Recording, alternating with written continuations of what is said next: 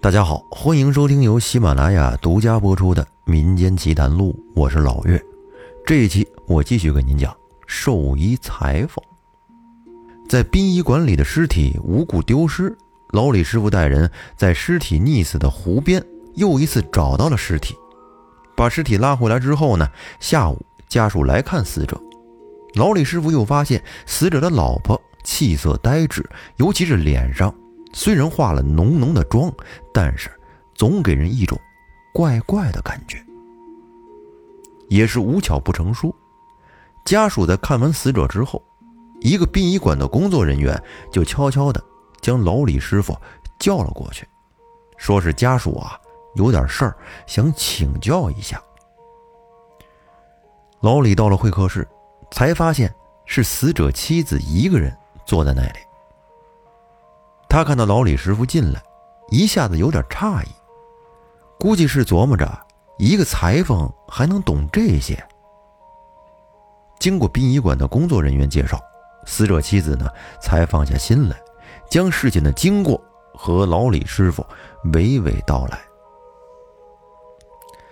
死者大概是两年前认识他的，当时死者还是一个普普通通的穷小子，打工仔。追了这女孩一阵，但是遭到了女方家里的强烈反对，甚至女方家还开出条件来，说拿五万块钱彩礼才能将女儿娶到手。在那个年代，五万块，您想啊，一个万元户都可以算是有钱人了，更不要说五万块对于一个打工仔来说，那简直就是天文数字。于是呢，这个小伙子只好遗憾的。离开了这个伤心的地方，转而去其他城市谋生。可是三个月之后，小伙子又回到了原先打工的地方，而且还带着五万块钱回来了。但是他与一般的这穷人乍富不同，有了钱之后的这小伙子呢，非但没有对女方的父母耀武扬威，反而是很诚恳的提亲。给他们家翻修房屋啊，一切都做得很到位。这么一来，女方父母自然就没有什么话说了。既然这样，索性他们就选了个日子，把婚事给办了。结婚以后，他们夫妻俩刚开始呢，开了一个小吃店，这生意呀还不错。后来呢，这小吃店又发展成了饭店。再后来，他们还弄到了烟草专卖权，做起了香烟的买卖。反正就是做什么都很顺，这钱就像是自己滚过来的一样，拦都拦不住。在赚够了一大笔钱之后，两个人就回老家去了。但是回家时间一长，这女主人就发现有点不对劲儿，她老公的身体是越来越差。经常整晚整晚的睡不着觉，去医院也检查了好几遍。那时候的医院也比较简陋，除了开安眠药之外，也没有什么其他的药可开。渐渐的呢，她老公就变得总是自言自语，后来常常自己一个人，就好像是在跟人吵架一样。最后离家出走三天，就死在了那个湖里。但是这一切并没有因为死者的去世而消停。家里边是接连出现异常情况，这让女主人也感觉到不对劲儿。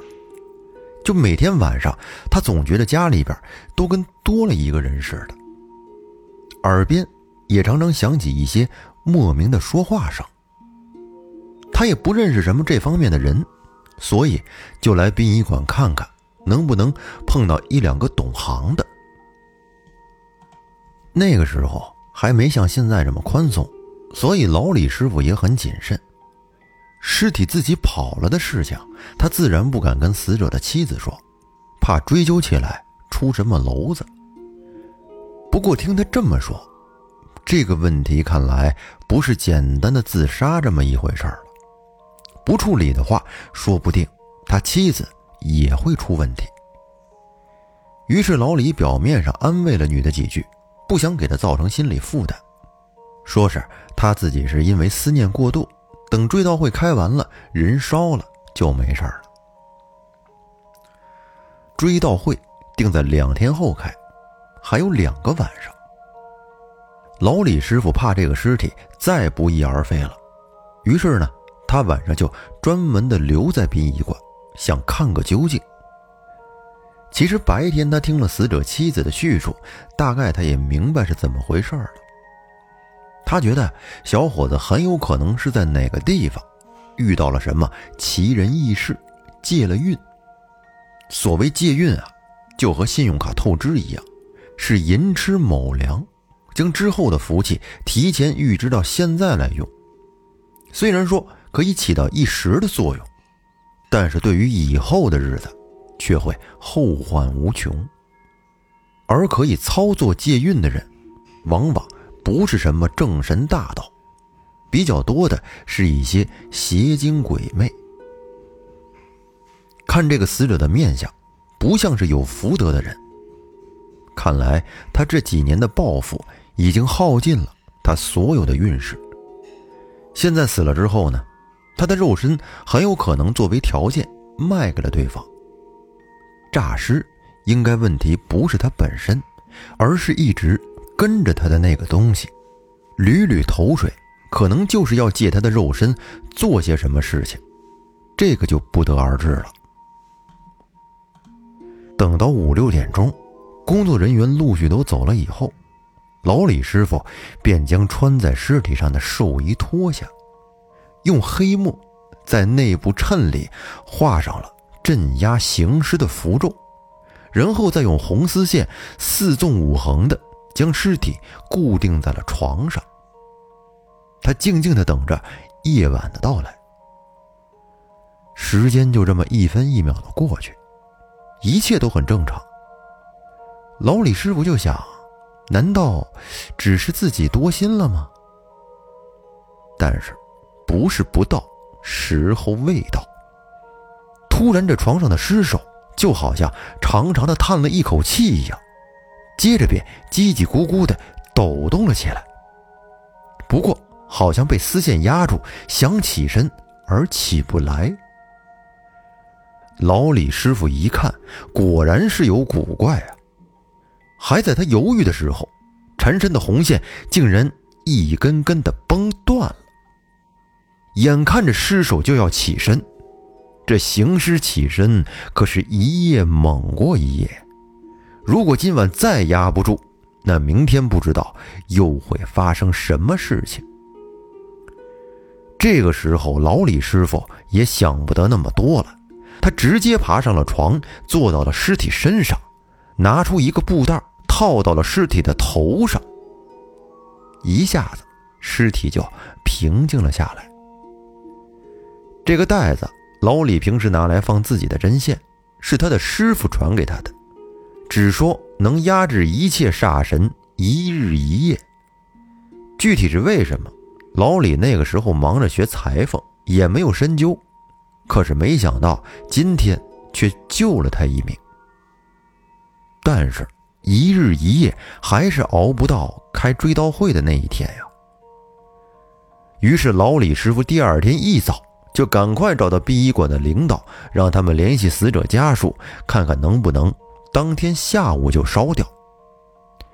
家属听到之后，那当然肯定是不肯呐。老李这个时候也不好再避讳些什么，便将情况一五一十的向死者的妻子还有父母全部说了出来。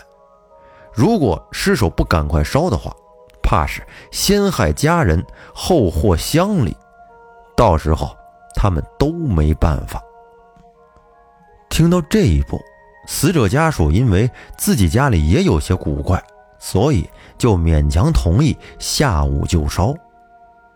但是开追悼会，尸体头上套一个布袋子，这总不叫一回事儿啊。老李想了一想，说：“算了。”那这样试试看吧。于是他就叫人去他们家里的神坛上，把一面琉璃做的镜子拿了过来。不多时，镜子取来之后呢，老李师傅将寿衣解开，把镜子放在胸口上，然后再取下袋子，让化妆师化妆。死者家属则忙着通知个人追悼会改期的消息。忙碌了一阵之后，这追悼会总算是圆满落幕，平安无事。在黄昏时刻，准备焚化。老李师傅还专门看着人推进去之后，在炉门上画了两道封魂符，以防万一。在焚化过程中，一切都很正常，只是在中间的时候，听到“嘣”的一声，很大的一声响。是镜子破了炸裂的声音，还是什么其他声音？这就不知道了。自从男主人死了之后呢，那家的生意就渐渐的不如从前了。后来也就和当地的普通人一样了。不过他妻子这个人倒是很好，并没有嫌贫爱富，一个人独自将孩子抚养长大。那这个故事说到这儿呢，就结束了。民间传说仅供娱乐，那这期节目咱们就说到这儿，感谢大家的收听，再见。